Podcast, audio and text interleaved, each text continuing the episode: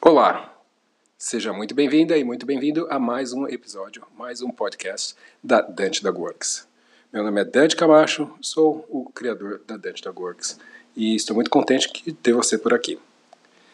Nesse episódio, eu vou conversar com Marcelo Ekman. Marcelo Ekman, que é um veterinário formado pela AMB Morumbi e também adestrador comportamentalista da Tudo de Cão. O Marcelo é, também estuda um MBA, está fazendo um MBA agora sobre liderança e gestão e inovação, também agora pela PUC. E vocês vão entender porque isso é importante mais para frente durante essa minha entrevista. O Marcelo mora com sua esposa e mais três cães, três border collies, e hoje em dia ele é responsável, um dos responsáveis pelo portal da Tudo de Cão, chamado Tudo de Cão Transforma. Nessa conversa, a gente falou desde o início da carreira do Marcelo, o porquê que ele se envolveu com o adestramento, quando que ele entrou no mundo do adestramento juntamente com a Tudo de Cão, como funciona e por que surgiu o portal tudo, eh, da Tudo de Cão Transforma e também chegamos até o ponto de conversar sobre as possíveis coisas que podem estar impedindo você de melhorar naquilo que você faz em relação à questão profissional, mas também nas relações pessoais. Então, esse episódio realmente está muito completo. Espero que vocês curtam muito. Mas tem uma coisa: o Marcelo, assim como eu, adora conversar. E a gente percebeu que esse episódio ficou bem longo.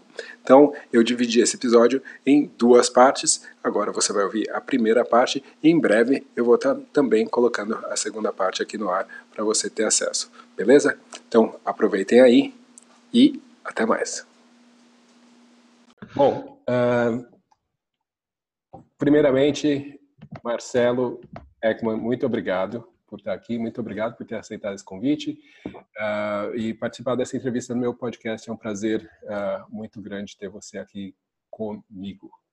Imagina, obrigado você, Dante. É um mega prazer estar aqui com você. É, você é um dos grandes nomes da, do adestramento é, no Brasil e no mundo, é reconhecido mundialmente. Então é um super prazer estar aqui falando com você.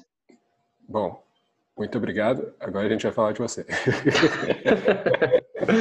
uh, Marcelo, primeiro, uh, quando eu estava uh, e estou constantemente né, pensando nos assuntos que eu vou falar, as coisas que eu acho que são interessantes, tá compartilhando com o pessoal, o seu nome me veio à cabeça. Eu acho que especialmente por conta da, da sua história, né? Quem você é, a sua ascensão aí dentro do mundo do adestramento no Brasil, uh, o que que você está envolvido e tudo mais.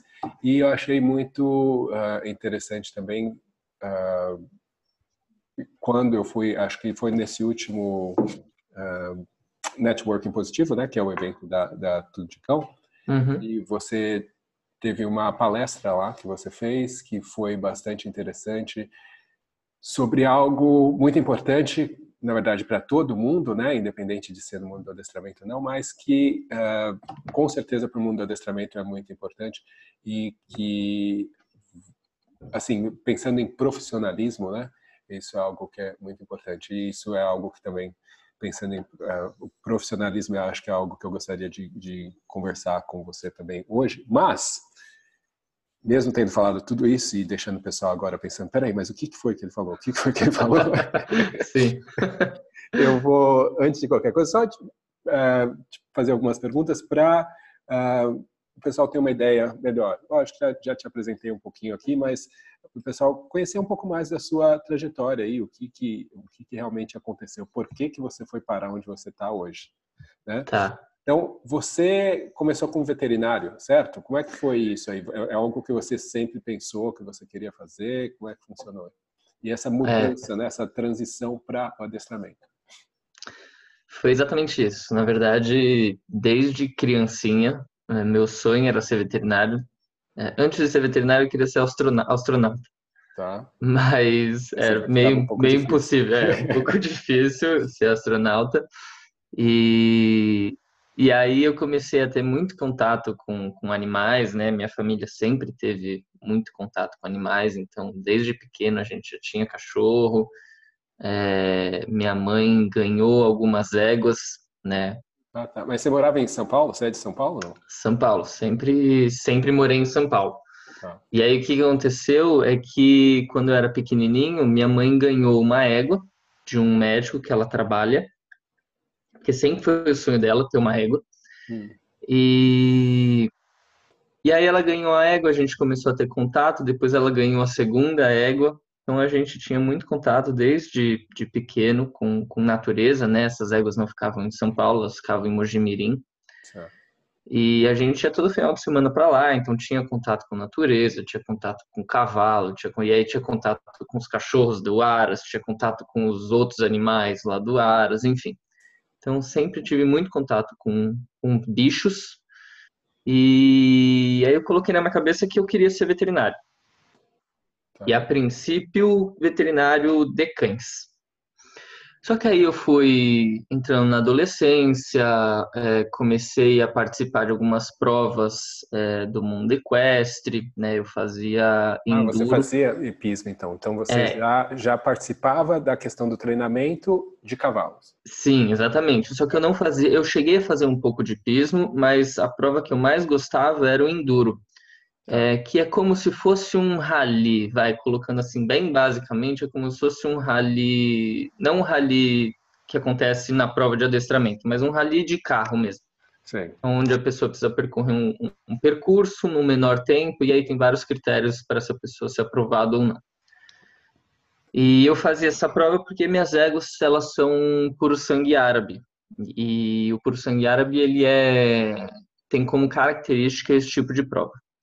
Enfim, e aí comecei a participar dessas provas, entrei na faculdade e, e aí meio que parei com essas provas, porque eu precisava dar um foco nos estudos, então não tinha muito tempo para treinar, não tinha tempo para ir para as provas, e comecei a frequentar muito o mundo equestre dentro da faculdade. Então, eu ia para a prova de enduro, que eu gostava muito, só que eu ia como veterinário, né? Na época fazendo estágio, enfim. E aí eu comecei a estudar muito a parte de equinos dentro da faculdade, era um mundo que eu adorava. E fui chamado para ser para fazer uma iniciação científica dentro do hospital veterinário é, que eu, eu fiz na Morumbi. Então, o professor responsável lá, o Romero, que é um cara assim que eu admiro muito, ele me chamou para fazer um, uma iniciação científica dentro ali do hospital. Enfim, a minha vida ali dentro do, do hospital, dentro da faculdade, é, foi, foi uma época muito legal, onde eu aprendi muito. E aí eu me formei. Assim que eu me formei, eu fui para o mundo real, né? Tá. Então, eu saí do mundo da, Acadêmico. do hospital veterinário, do mundo acadêmico e, e, comecei a entrar na vida real, onde eu tinha que ir para os aras, onde eu tinha que ir a campo mesmo é, fazer as coisas. E aí o que aconteceu foi que eu me deparei com uma realidade que eu sabia que acontecia, mas que eu não tinha vivenciado muito, né? Onde e isso infelizmente acontece muito no mundo no mundo dos cavalos onde as pessoas elas pagam uma grana razoável é, em equipamento, em, em no, nos próprios animais, e elas desvalorizam o, o valor que o veterinário cobra. Né? Elas acham que é caro, e aí isso engloba vários outros assuntos que acho que não cabe aqui. Mas o que aconteceu foi que é, eu tinha já estava formado eu tinha conhecido a, a Beatriz, que é a minha esposa, e eu já morava sozinho. E aí um dia me ligaram de madrugada, três e pouco da manhã, lá em casa, eu morava sozinho. Eu estava com, com a Bia, a Bia estava comigo lá nesse dia, e aconteceu que essa pessoa que me ligou falou: ah, Marcelo, minha égua tá, tá passando mal e tudo mais. E aí eu falei, desde quando ela tá passando mal? Né? E ela tava com cólica. Cólica é uma das coisas que mais, mais mata cavalo. Tá. E aí ele falou, desde de manhã. Ou seja, já tava quase 24 horas passando mal. E aí me veio um filme na cabeça que eu falei, será que é isso que eu quero para o resto da minha vida? Eu ter que sair da minha casa de madrugada, abandonar minha família, ter risco de sair, ser assaltado, quebrar o carro no meio da estrada de terra, enfim. E aí foi aí que eu decidi fazer a, a minha mudança, sabe? De, de carreira mesmo. Então eu falei, eu não quero mais, é, vou procurar outras coisas para fazer. E aí me apareceu um anúncio é, da Tudo de Cão que eles estavam buscando franqueados. Na época eu gostava muito, eu tinha é, tido contato com o mundo de adestramento, não dentro da graduação, né? Porque na graduação, infelizmente, a gente não tem praticamente nada sobre comportamento canino ou comportamento animal, enfim, é, dentro da faculdade. Mas eu gostava de estudar, só que eu estudava outras coisas, né? Eu gostava de ver César Milano, né? Então, qual foi o seu, seu, primeiro contato então com o adestramento canino? Foi o César Milan. Foi pelo César. É, na época ele tava, na época que eu estava na faculdade, ele estava bombando. É, ele estava super em alta na mídia, então eu li todos os livros dele.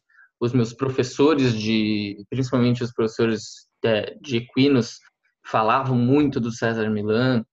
Então foi meu primeiro contato e assim eu gostava. Sim. Eu, foi, porque era a única coisa que eu conhecia, né? Tá na mídia, então é verdade. É verdade o que o cara fala. E aí falei, adestramento positivo, tudo de cão. Bom, tô querendo mudar, vamos ver como é que é isso aqui. E aí entrei, e aí que eu tive, de fato, meu, o meu contato, o meu primeiro contato com adestramento positivo, que eu nunca nem tinha ouvido falar sobre o que, é, isso que, que era. Tá. Isso que eu ia te perguntar, em relação a quando você então já estava envolvido com os cavalos e competindo e tudo mais, você conhecia também o mundo do treinamento de cavalos, né? Sim, você estava envolvido. Então, isso que eu ia te perguntar, se desde aquela época, se você já tinha notado que havia possibilidade de alguma coisa diferente, ou aquilo era o que era ensinado e pronto, então deve ser só isso e a gente segue assim. É, para mim aquilo era o que era ensinado, na verdade, e eu nunca busquei outras opções, né, na época ali. Porque é, isso é muito louco, Dante, porque você vê é, passando na mídia, você vê as suas referências acadêmicas falando, né? Você vê o mundo, o mundo inteiro falando sobre, sei lá, sobre César Milano ou sobre como educar um cavalo, né? Que hoje em dia eu, eu percebo que é tudo meio arcaico. Sim. E aí você você não tem é difícil você questionar, né? Do tipo, será que tá? Será que é isso? Porque todo mundo faz. Sim. Então. E, e não só, inclusive ontem eu escrevi no meu, no, no meu grupo aqui, uh, de alunos no Facebook, né, um pequeno artigo uh, sobre o estudo que foi feito e uma das coisas que faz as pessoas questionarem uma metodologia é a eficiência dela ou não para essa pessoa, pelo menos a aparente eficiência. Uhum. E se uhum. você estava fazendo uma coisa e estava funcionando, então é muito normal que você não vá questionar. É exatamente isso. E aí você pergunta, por que mudar? Né? Se o negócio funciona há décadas, há séculos, as pessoas educam os cavalos assim há séculos. Sim. Então, isso é muito louco, porque hoje em dia a gente tem uma, uma guerra de egos entre adestramento tradicional, adestramento positivo, e eu vejo muitos adestradores, eles julgando principalmente proprietários, né, do tipo proprietário que dá um tranco, proprietário que sei lá, que chama a atenção do cachorro, que dá uma bronca no cachorro. Às vezes a pessoa ela está fazendo isso por pura ignorância, e ignorância no, no sentido literal da palavra, não que a pessoa. Mesmo, é. é, exatamente isso. Sim. E, e eu acho isso uma loucura, porque assim, se você for pensar de fato, é difícil você sair da caixinha e, e, e, falar, será que é isso mesmo que, que as pessoas fazem há trocentos anos que precisa ser feito? Sim. E daí você, então, entrou... Uh, quando foi isso, esse, esse, primeiro contato com o pessoal da Todo de Cão? Ah, eu acho que foi em 2000 e, ou 2014 ou 2015, não tá. lembro de fato. Beleza, daí você entrou em contato foi para uh, eh, esse processo, né, que é para aprender com eles, como é que foi? Daí você é. eventualmente acabou uh, se tornando um membro, você fez, como, como que funciona? É, aí eu fiz o, entrei, fiz o processo seletivo. É, peraí, deixa eu tomar um gole d'água aqui.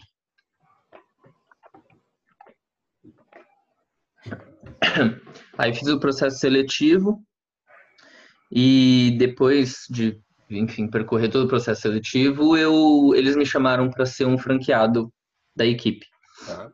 E aí tem toda a parte é, burocrática do processo, né, onde você assina o, o, a franquia e aí você entra na equipe e começa a fazer estágio. E aí depois do estágio eu comecei a atender. E o que foi muito louco é que eu tive alguns problemas durante esse esse percurso, né? Porque eu fiz todo o estágio e e aí quando eu comecei a atender, eu atendia de moto. Tá. Então eu comecei a atender e fui atropelado por um caminhão. Então eu fiquei um tempo parado, enfim. Mas foi, Mas foi um momento. É, foi um momento de, de muito aprendizado, porque é, esse tempo que eu fiquei parado, eu aproveitei para estudar, então eu via muito material, eu li alguns livros, é, eu via muito conteúdo é, disponibilizado no Towser Dog, que é uma plataforma assim, muito legal para quem conhece de inglês, tem muito material bom lá. Sim. Mas então, eu vou ver se eu, eu, coloco na descrição aqui o, o link da Towser Dog. Ah, legal uma plataforma legal para quem quer uh, cursos, eles têm muito material em vídeo mesmo, gravações é. de cursos, inclusive, que, que as pessoas podem ter acesso. Então foi um período que eu fiquei parado, né, fisicamente, mas eu aproveitei para estudar e aprofundar mais o meu raso conhecimento que eu tinha na época. Tá. E daí você voltou eventualmente já trabalhando com, a, com atendendo o público ah, Isso. Uh, alguma coisa específica que você trabalha? Porque isso é uma coisa que eu acho interessante, uh, que acontece fora do país e aqui no Brasil, não. E eu acho que essa é uma, uma das coisas que dificulta bastante também a formação de profissionais, que é o fato de que uh, as pessoas elas se especializam né? Uhum. Ora, elas, por exemplo, trabalham com, como um médico, né? Você é um Sim. médico e daí você faz uma especialização, daí você vai ser, sei lá, cardiologista, você quer ser ortopedista, o que quer que seja, né? Mas você trabalha numa área mais específica e você se torna melhor naquilo, obviamente. Uh, eu acredito que todo mundo comece com a mesma base né, da medicina e eu acredito que com o adestramento deveria ser assim e eventualmente as pessoas meio que se mas o que acontece, e eu não sei se você concorda com isso, é que no Brasil, quando você fala em adestramento, todo mundo que quer ser adestrador tem que aprender sobre tudo e conseguir fazer Sim. tudo e solucionar de tudo, uhum. o que é, é muito difícil. Né? É, é, realmente é muito difícil. E nesse começo para você, uh, e eu pergunto isso porque eu sei que tem outras pessoas assistindo, ouvindo que também uh, passam ou vão passar por esse processo né, de adaptação de entrada no mercado. Como é que foi para você essa questão de saber o que você podia e o que você queria fazer? E se hoje você tem algo que você fala, não, isso daqui eu passo para outra pessoa, ou isso daqui são casos que eu prefiro uh, uh, trabalhar? Tá. É, eu acho, na verdade, assim, hoje em dia as coisas têm mudado muito em relação a profissionais, não da área de adestramento, mas profissionais como um todo, né? Então, é, antigamente as pessoas elas precisavam saber tudo, e aí as coisas começaram a mudar, então as, surgiram as, essas especializações, então as pessoas se tornaram especialistas em determinados assuntos.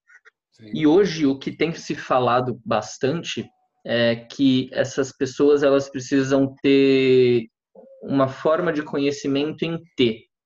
Então, o que quer dizer essa forma de conhecimento em T? A, a perna vertical do T Sim. seria a especialização da pessoa. Então, ela tem que saber muito sobre aquele assunto. E a perna horizontal do T, aqui, a parte de cima do T, significa a linha de conhecimento geral, ou seja, ela precisa ter um conhecimento geral amplo, só que ela precisa ser muito especializada em algo. Sim. Então, eu acredito que isso também precisa fazer parte dos profissionais de adestramento. Então, quando eu entrei na Tudo de Cão, é lógico que eu tinha algumas preferências, né? Eu sempre gostei muito de agility, eu fiz agility um tempo com o Volk, é, só que como eu morava na Serra da Cantareira, eu tinha que ir para é, a Zona Leste fazer o agility, eu fazia com um amigo meu, Wesley, e assim, ficava meio que inviável.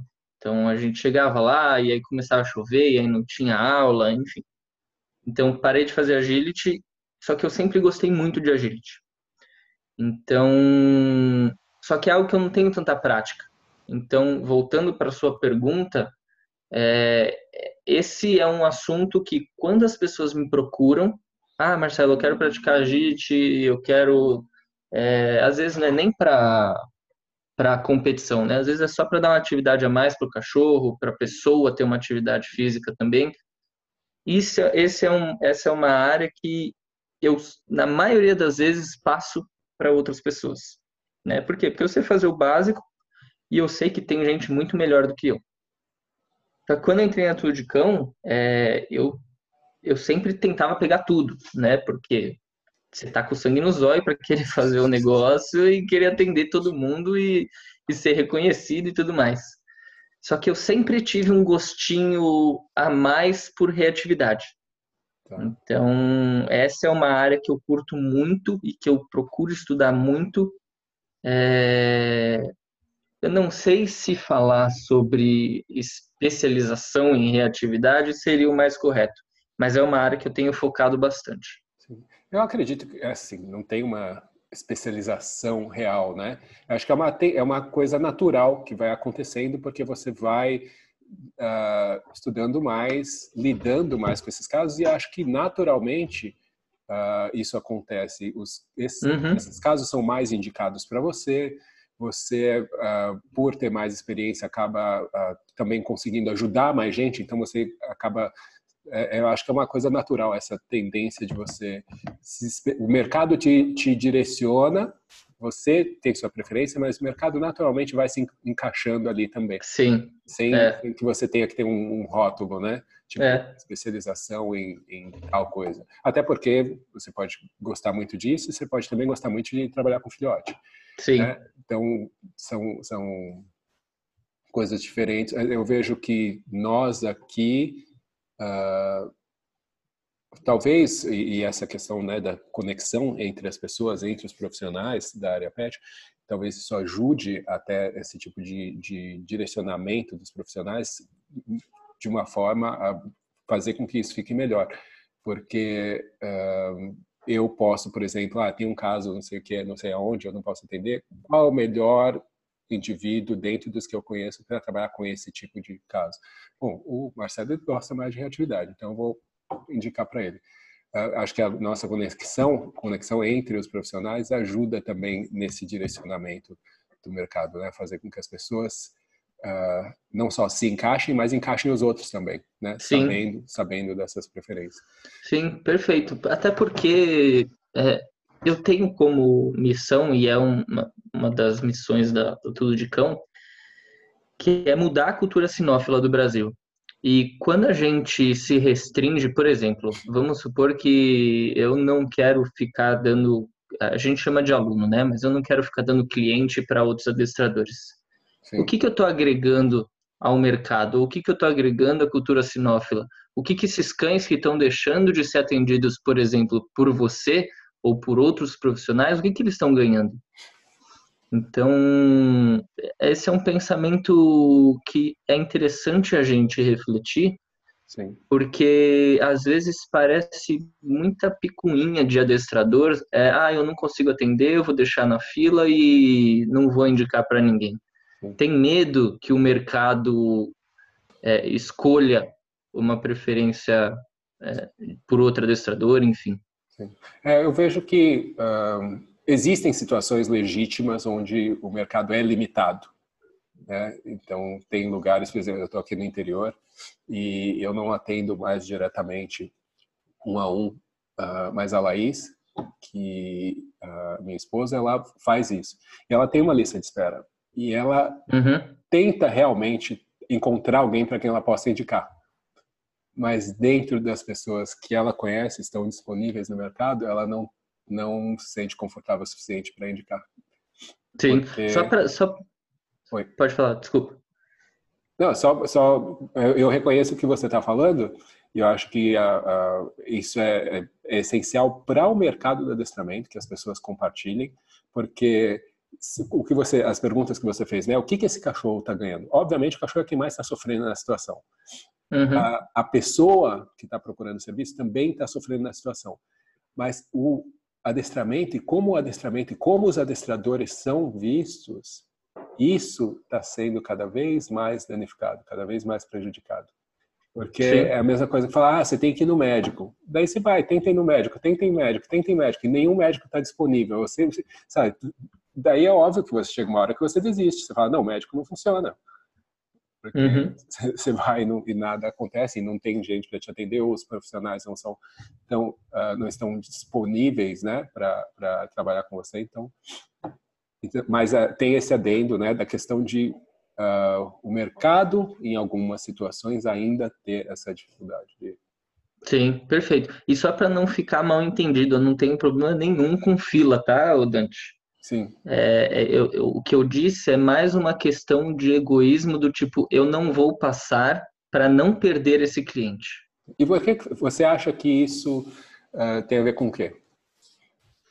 Eu você acho que, que é tem egoísmo a ver com... só? Não, eu não acho que é egoísmo, eu acho que é medo de toda essa questão política que a gente tem passado, dessa questão econômica, é, da nossa cultura.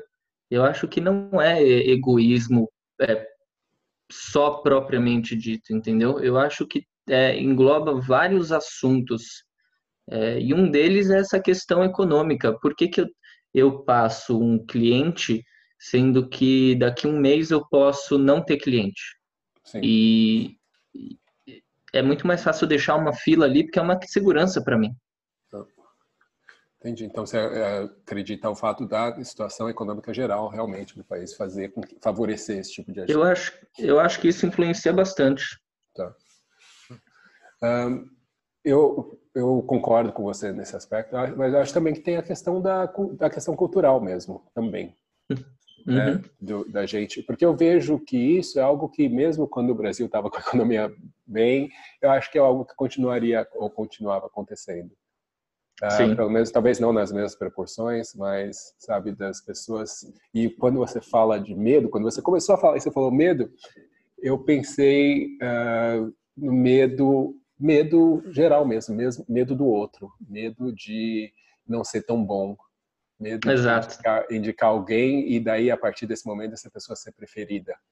Então, Exato. Uh, mas isso daí volta, então, para a questão de formação desse, de, desses profissionais, né? O quanto eu me sinto confortável no meu mercado e com o meu conhecimento para eu poder indicar alguém e não me sentir como se isso fosse ser um prejuízo para mim. Perfeito. Eu, eu concordo com tudo que você disse. Eu acho que essa questão do medo, não só do medo financeiro, mas do medo de perder o espaço no mercado é muito grande também. E o que, que você acha que pode ser feito para a gente diminuir esse medo dos adestradores, para que eles possam compartilhar mais? Olha, eu acho que um passo grande a gente já tomou, que é fazer esses networkings positivos, né? Eu tenho a impressão que ele, esse evento tem agregado muito ao mercado, onde vários adestradores que não se conheciam começam a se conhecer, começam a entender o trabalho da pessoa, é, começam a fazer isso que a gente está fazendo aqui. Então, conversar é, de forma mais próxima, de forma mais aberta, entender é, quais os objetivos um do outro e virar, de fato, é, colega de trabalho, né? Sim. A gente tem que entender que eu te enxergo como um colega de trabalho, onde você agrega para minha para minha profissão, para o meu crescimento profissional, enfim, é, e não como um inimigo onde você rouba os meus alunos e eu roubo os seus alunos. É. Realmente é, é, é um, um, processo aí. Eu acho que isso vem uh, também com o profissionalismo, né, da, da profissão. Com, quanto mais profissionalizadas as pessoas estiverem, acho que elas também vão agir de forma mais profissional Sim. nesse aspecto. Né. Um, Deixa eu perguntar uma coisa, porque a gente está aqui dentro dessa questão né, do, do adestramento, a gente passou pelas suas preferências, né, o que, que você gosta de fazer. E uhum. hoje, como é que se divide aí o seu dia em relação ao seu trabalho? E como que você uh, faz em relação ao trabalho de campo mesmo, né? Depois a gente vai falar um pouquinho mais sobre a questão da, da Tudicão, o que, que você faz na, na Tudicão Transforma, mas dentro do, do seu trabalho no dia a dia aí, como é que funciona? Tá, bom, eu atuo praticamente no Morumbi. A minha região de, de, de trabalho é o Morumbi. Só que de vez em quando eu saio um pouco do Morumbi para pegar alguns casos é, que eu julgo como especiais. Então, algum caso mais difícil, ou algum alguém que quer que eu vá atender. Tá. E, e aí a minha agenda ela é meio para quem vê de fora, ela pode parecer um pouco conturbada, mas eu divido o dia para trabalhar no portal, que a gente pode falar disso mais lá na frente, e para trabalhar é, com o adestramento em domicílio. Entendi. Então, o meu dia é dividido entre, basicamente, entre essas duas tarefas. Tá. E você, mas você tem fora isso, você tem uma família. Eu tenho você tem uma, uma família. família. e você já tem filhos fora os filhos peludos? Não, filhos de Não, não. Esse, é, esse é um dilema que a gente está tendo aqui em casa, porque eu, a princípio, não quero ter filho e a Bia está começando a ter vontade de ter filho. Entendi. Então, a gente está nesse dilema aqui em casa. Tá. Então, mas, por enquanto, você tem outros filhos. Eu tenho três cães, né? E eles eh, precisam ser treinados todos os dias. Eles, quando a gente não treina, a gente sai para dar um rolê de bike, enfim. Ele sempre tem alguma atividade durante o dia. Tá, você tem três cães, eu sei que esses três cães são todos Border Collies, né? São. Quais, quais são os nomes deles? eu não vou Eles... tentar falar porque... É, o, o meu primeiro foi o Gluck, né? Eu escolhi ele primeiro e aí na época a minha mãe foi junto comigo para escolher e ela falou: "Ah, vamos pegar um outro para ele não ficar sozinho e tal, tal, tal, tal, tal, tal". Na época eu sabia mais ou menos o que era um border collie, mas eu falei: ah, beleza, vamos pegar o segundo". É. E aí a gente pegou o Volk, e eles são da mesma ninhada, eles são irmãos de ninhada. Eles estão com oito anos e meio. Tá. E aí depois, até eu esqueci de falar isso durante a, a apresentação, eu entrei em sociedade num canil, esse canil não existe mais, e, e aí a última ninhada do canil foi a Shun, que está comigo hoje, é uma Red Merle. Tá. E a princípio eu não ia ficar com nenhum filhote dessa ninhada. E aí minha mãe ficou apaixonada. Minha mãe era muito envolvida no canil. Aí minha mãe ficou apaixonada no, na Shun. Ele falou, ai, me dá, me dá, me dá, me dá, me dá. Eu falei, eu não vou te dar, porque eu sei para quem vai sobrar. Ela mora num apartamento. Eu falei, não vou te dar. Aí ela pesou tanto na minha consciência que eu dei para ela, a Shun. Enfim, a Shun ficou até um ano de idade lá na casa dela. E por mais que eu falasse para ela o que, que ela precisava fazer, né? é, questão da socialização, de gasto de energia, enfim, eu não fazia nada. E aí a cachorra fica destruía a casa inteira, comia cocô, não saía para passear, era um desastre. Aí eu falei, bom, como eu já sabia que isso ia acontecer, peguei ela de volta para mim. Exato. E aí hoje vive os três aqui comigo. Tá. Então você tem uma casa com três border collies. Isso. Tá. e é uma casa sã ainda. É uma casa sã. Aqui tá todo mundo dormindo. Na verdade, eles estavam lá fora agora tomando sol, agora tá todo mundo aqui dormindo. Mas aqui dentro de casa eles são muito, muito, muito tranquilos. Tá, legal. Porque eu sei que, uh, talvez não os ouvintes desse podcast, mas se você for, por exemplo, na internet, Facebook, você vai ver que tem um monte de grupos e gente com com border collie é uma febre, né? Uma coisa super Sim. popular hoje em dia. E eu acredito que muita gente não consegue imaginar a ideia de, especialmente se você tem um border collie, você não é experiente no fato de ter cães e mais especificamente é, cães com um, uma probabilidade de, de, ser muito ativos e de ter necessidades específicas das raças, uh, muita gente vai achar inviável, impossível a ideia de você ter três border collies em casa e a casa ainda ser uma casa inteira. Sim. E o que é mais louco, assim, a gente morava em casa. A gente se mudou tem dois anos para um apartamento. Então hoje eu vivo dentro de um apartamento com eles. Tá. Só que é um apartamento que não é apartamento convencional, né? É um apartamento no terra, onde tem um jardim considerável para eles ficarem lá fora, tomando sol quando eles quiserem, enfim. Tá. Mas continua sendo um apartamento.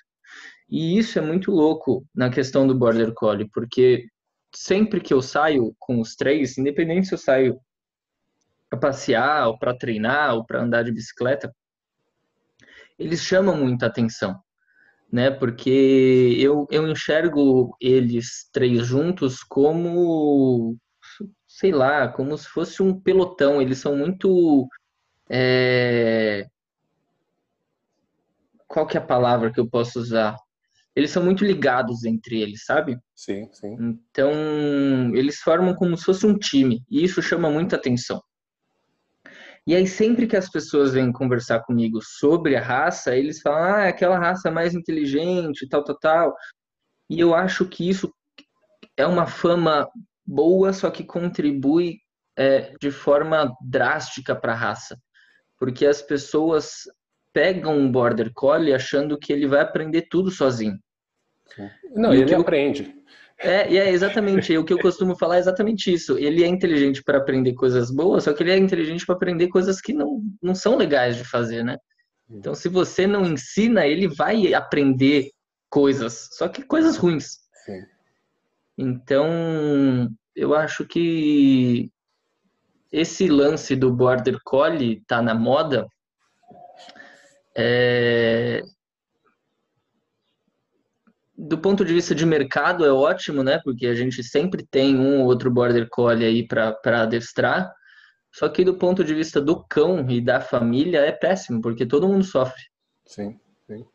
É, eu vejo também, eu concordo. Para mim, na verdade, essa questão de raça é um, é um, outro podcast que eu vou ter que fazer, porque é uma coisa muito cabeluda, assim, para você mexer tão, tão por cima. Mas eu, eu sou totalmente contra. Eu tenho uh, esses cães, uh, mas depois de 20 anos tendo Border Collies, eu cada vez mais acredito que são pouquíssimas as pessoas que poderiam Sim. ter. Pouquíssimas. Sim. Então, mas, uh, de qualquer forma, dentro do seu esquema, dentro da sua família e com a sua experiência, você consegue fazer com que você tenha uma sanidade aí dentro. Sim, aqui em casa fica tudo tudo perfeito. Legal. E uh, eu sei que você gosta muito de treinar os seus cães. Né? Uhum. E o que, que você treina os seus cães para mantê-los ativos, estimulados mentalmente? Uh, que que, quais são o, as, suas, as suas e as deles, né, preferências? E o que, que você faz de diferente com eles em relação a seus critérios de treinamento? Porque eu pergunto isso porque, para mim, por exemplo, quando eu treino o meu cão, eu penso em treinamento de um jeito. Quando uhum. eu estou pensando em treinar uma pessoa para treinar o cão dela, realmente os parâmetros são diferentes, os critérios são diferentes. Eu tenho uh, uh, expectativas diferentes, né? Sim. Como que funciona isso para você com seus cães? Bom, eu tenho fases de treinamento com eles, né? Eu gosto muito de treinar truques. O que eu tinha, estava treinando, na verdade, um tempo atrás, era comportamentos relacionados a frisbee, né? Então, eles baterem na parede, dar um mortal e pegar um frisbee, pular perna e pegar frisbee, enfim, comportamentos relacionados a frisbee. Só que é, os dois mais velhos, o Volk e o Gluck, eles começaram a sentir esses exercícios. Então, fisicamente, você está dizendo? Fisicamente, exato. Então a gente treinava para gastar energia, para gasto de energia física ou mental, enfim. E eu comecei a reparar que em um ou outro treino eles começavam a sentir, no dia seguinte eles estavam um pouquinho doloridos. É, naquele curso que a gente fez, quando que foi? O de alongamento? Com a Sabrina? Foi em... Com a Sabrina, isso. Em junho, não foi? Junho, julho? Isso, acho que foi junho. Naquele curso com a Sabrina, eu comecei a reparar que eles estavam com um pouquinho de dor nas costas. E aí eu falei, bom, preciso mudar, né? Se continuar nesse ritmo, daqui um, dois anos eles vão estar travados. E aí eu mudei. Então hoje eu faço treinos, é, inclusive treinos que a Sabrina passou naquele curso que você trouxe pra gente. Então eu faço exercícios com com equipamento de pilates, eu faço coisas mais relacionadas ao fortalecimento muscular com eles. Tá. É, mas é, são muito de fase, na verdade. Tem fases que eu gosto de truques, tem fases que eu gosto desses. É, agora eu estou nessa fase, né, de, de fortalecimento muscular. É, e eu treino muito pro portal, né? Então, os vídeos que a gente coloca no portal, eu preciso treinar é, para mostrar como é que faz. Então... então me fala um pouquinho agora desse, do portal, então, que é o portal, como que ele chama? Tudo de portal. Tudo de com Transforma. Tá. E daí você está me falando que você treina, você precisa treinar os seus cães para poderem demonstrar exercícios dentro do portal, é isso? Isso, isso. Tá, legal. Então, mas como que funciona isso? O que, que são esses exercícios e qual é o seu papel, na verdade, aí dentro do portal? Você é o treinador oficial, que tá.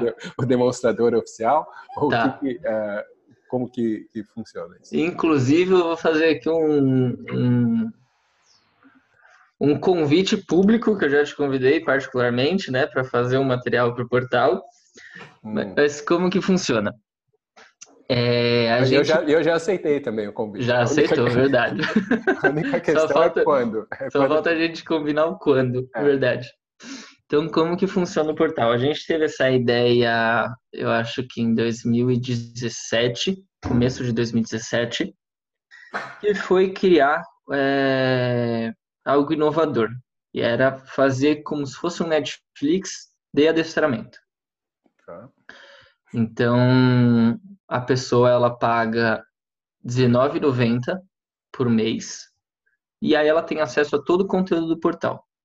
Então é bem estilo do it yourself, sabe? Você assiste o que você tem interesse e você coloca em prática as orientações do vídeo. Então a gente grava, a gente tem dois formatos de vídeo, na verdade. É, tem as aulas gravadas, são três formatos, para ser mais preciso. Então tem as aulas gravadas, onde eu gravo aqui em casa, eu montei um, um estúdiozinho. Tá. E aí eu gravo o material teórico, né? Então eu explico, é... por exemplo, eu explico o que você precisa fazer, é, quais os problemas que, ou se a gente for falar sobre problemas de comportamento, quais os problemas de que esse comportamento pode trazer na vida do cachorro, enfim, e aí eu falo que a pessoa precisa fazer. E logo em seguida eu mostro o vídeo na prática. Então eu mostro o exercício que precisa ser feito com o cão. É. Um outro formato de vídeo são as aulas online. Então a gente toda quarta-feira a gente faz aula online, é, onde a gente já tem os temas pré-definidos para o semestre inteiro. E aí a gente discorre sobre aquele. A gente fala bastante sobre aquele assunto em específico e a gente também mostra é, na prática como fazer. Tá, e um terceiro. Isso, isso, é gravado então também? É, essa aula ao vivo ela é feita só a parte prática que é gravada. Tá. Mas a, a, a, aula ao vivo ela é feita ao vivo mesmo. Tá. E aí as pessoas podem interagir, podem mandar perguntas, enfim. E aí um terceiro formato é, que hoje tem bombado bastante no portal, as pessoas têm curtido muito, são os desafios. Então, os desafios eles são programas de treinamento é, que tem duração. Todos os desafios hoje têm duração de 28 dias, mas é, a gente não deixa isso fixo. Né? Pode ser que tenha um desafio com mais duração ou com menos duração, tá. mas todo desafio tem 28 dias é, de treinamento. E aí a ideia é a pessoa entrar num desafio que tem um objetivo claro, por exemplo, o desafio de o desafio de passeio. Então a pessoa ela vai acessar o dia 1, vai treinar os exercícios do dia 1, aí no próximo dia treina os exercícios do dia 2 e assim por diante até chegar no 28º dia. No 28º dia, a ideia é que a pessoa, tendo percorrido todas as orientações e todos os exercícios, ela esteja com aquele objetivo é, realizado. Então, tem tanto, tanto desafios para sanar problemas de comportamento, né, como xixi cocô ou do passeio, enfim, como é, desafios para ensinar comportamentos é, novos de comandos de obediência ou desafios de truques. Agora a gente acabou de lançar um desafio de procedimentos veterinários que acho que é o, que é o mais legal do portal, onde a pessoa ela vai treinar o cão para estar tá pronto para ir para o veterinário, ser manipulado, tomar vacina, é, passar ultrassom, enfim. É, o, treinamento para que eles chamam em inglês de husbandry, né? Uhum, exato. Legal. E você me disse que um, ou agora, né, você mencionou, acho que no segundo, no segundo formato, você falou em nós. Né? Então, como é que funciona? Você está fazendo isso em conjunto com outras pessoas? Como você mencionou agora, você me convidou para participar, fazer uma participação. Você então tem convidados ali dentro? Como funciona? Isso. E, e, e, fora essa parte de treinamento aí que você faz para demonstrar, o que, que você faz a mais aí dentro? A princípio, sou eu e o Leonardo, o Leonardo Gata né, que é o fundador da Tudo de Cão. Então, nós dois somos responsáveis por gerar o conteúdo do portal, só que a gente também chama pessoas que a gente considera é, importantes dentro do mundo do adestramento. Então, tem pessoas lá é, com aulas dentro do portal, é, a Juliana Damasceno, o Vladimir do, do, do Jacó, falando de freestyle. Então, tem pessoas que a gente julga importante dentro do adestramento, é, que a gente convida para fazer uma aula dentro do portal e, e, mostrar o seu trabalho, mostrar a sua técnica, enfim. Entendi. Legal. E daí, esse, esse, esse, isso daí funciona no esquema tipo de entrevista ou é uma aula mesmo que essas pessoas dão? É, é uma aula. Então, por exemplo, é, com, a, com a ajuda Macena. Ela foi falar sobre socialização entre cães e gatos.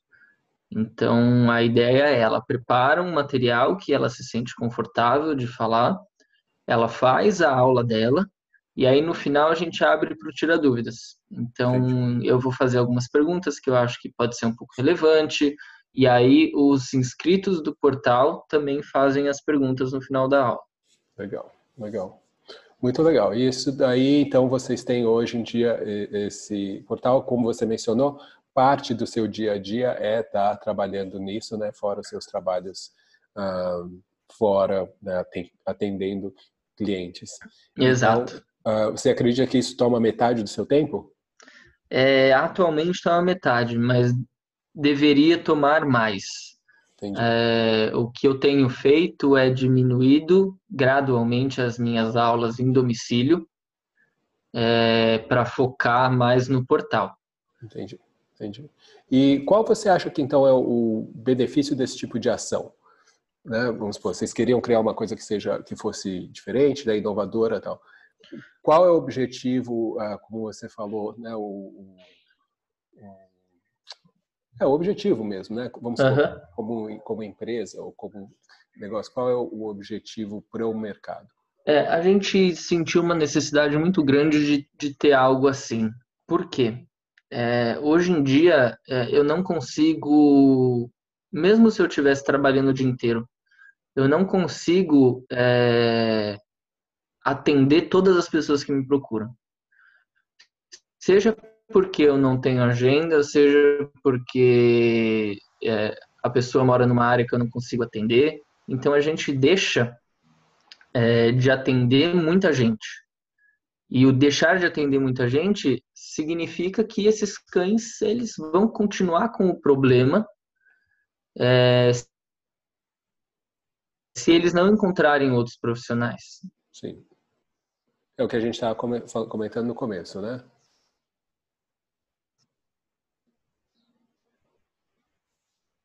Oi. Marcelo?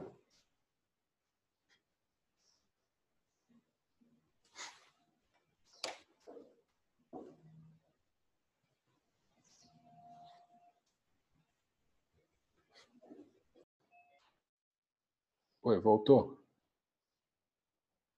Alô?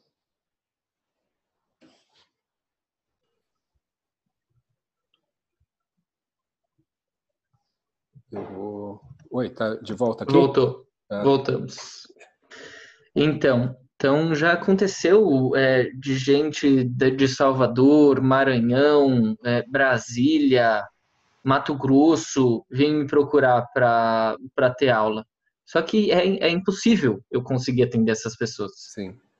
Então, tem o lance da distância, tem o lance do valor, né? Querendo ou não, o adestramento em domicílio, ele eu considero ele como um serviço um serviço é, um pouco elitista, Sim. né? Não é, a gente cobra aqui em São Paulo 800 reais por mês e não é todo mundo que consegue pagar esse valor, né? Sim, tem muito tem tem muitas famílias com, com problemas de comportamento com seus cães que não conseguem pagar.